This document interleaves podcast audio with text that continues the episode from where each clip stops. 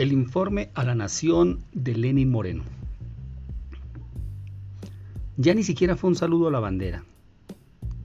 Desde la emisión del decreto 1066 del pasado 21 de mayo, el presidente del Ecuador es solo una figura decorativa sin funciones.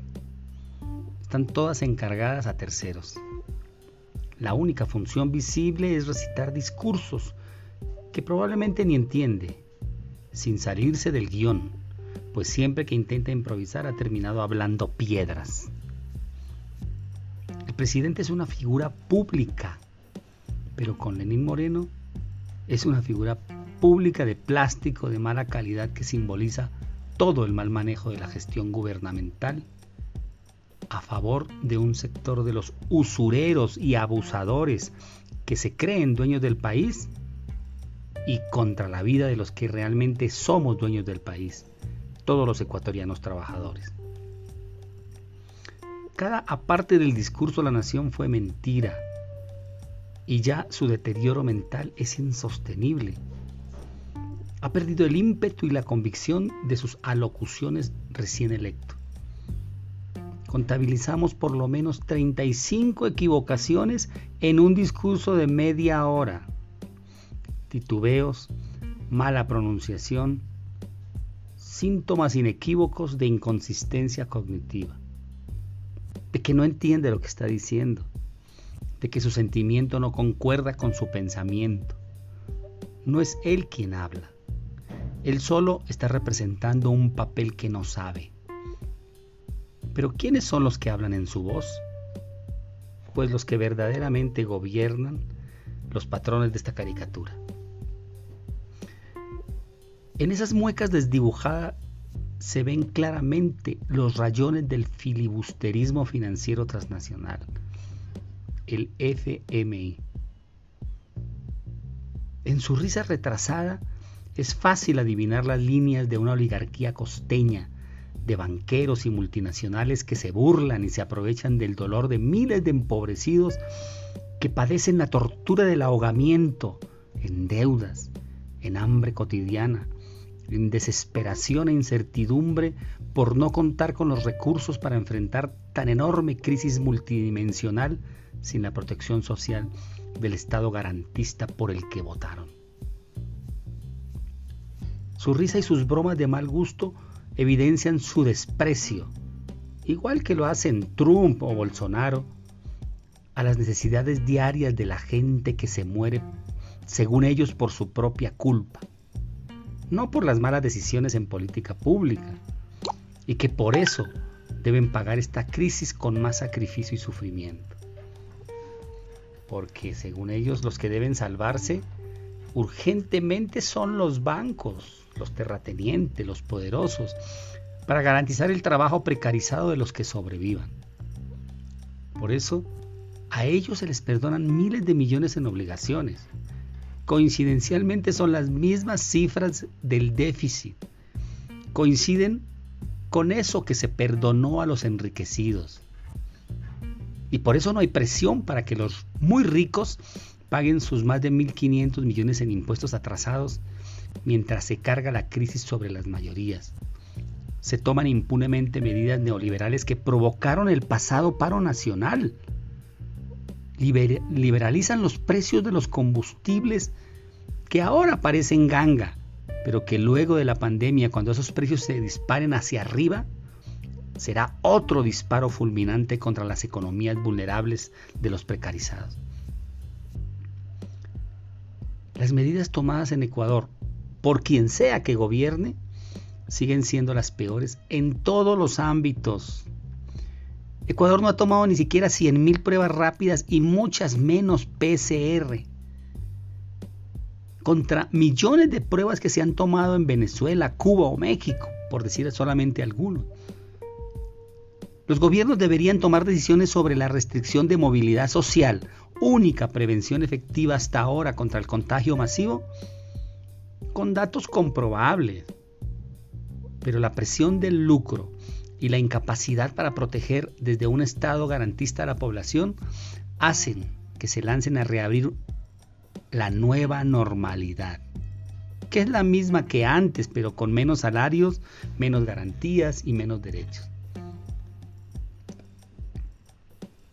Y como su obra más importante en estos tres años ha sido la destrucción del Estado, pues a seguirla consumando.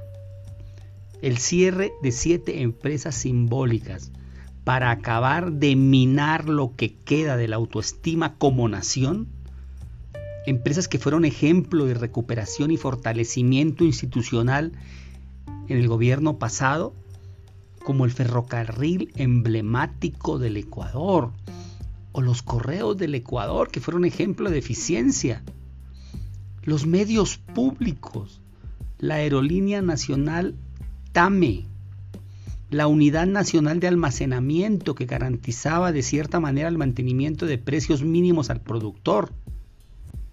Y también una que resume todo, el cierre definitivo de Ecuador estratégico.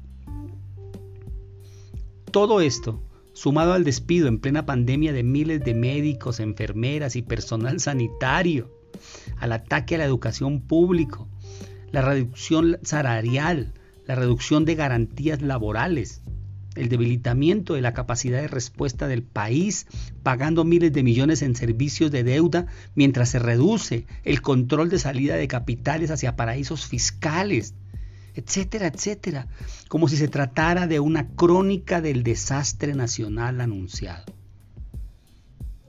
Los únicos bien equipados para enfrentar la crisis son los grupos fácticos de poder con los millones que se ahorraron al no pagar sus obligaciones con el Estado. y claro, las fuerzas policiales y militares que ya demostraron en octubre pasado, durante el paro nacional, del lado de quién están, a quién disparan a matar en el momento de convulsión social. Sabemos que no son deliberantes, pero sí determinantes para mantener en el poder a quienes gobiernan aún en contra de la nación, ya estamos viendo su agresividad contra las protestas pacíficas. Esa es la orden, mantener el actuar desorden. Cueste lo que cueste y a quien le cueste.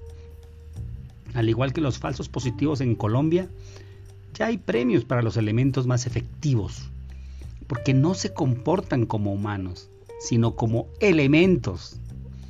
Los vemos sanguinarios para demostrar lo aprendido con los instructores y asesores extranjeros.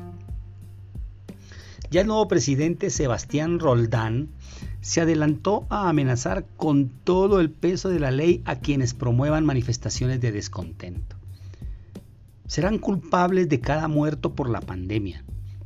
No será la mala política pública en salud y atención social, no, que va.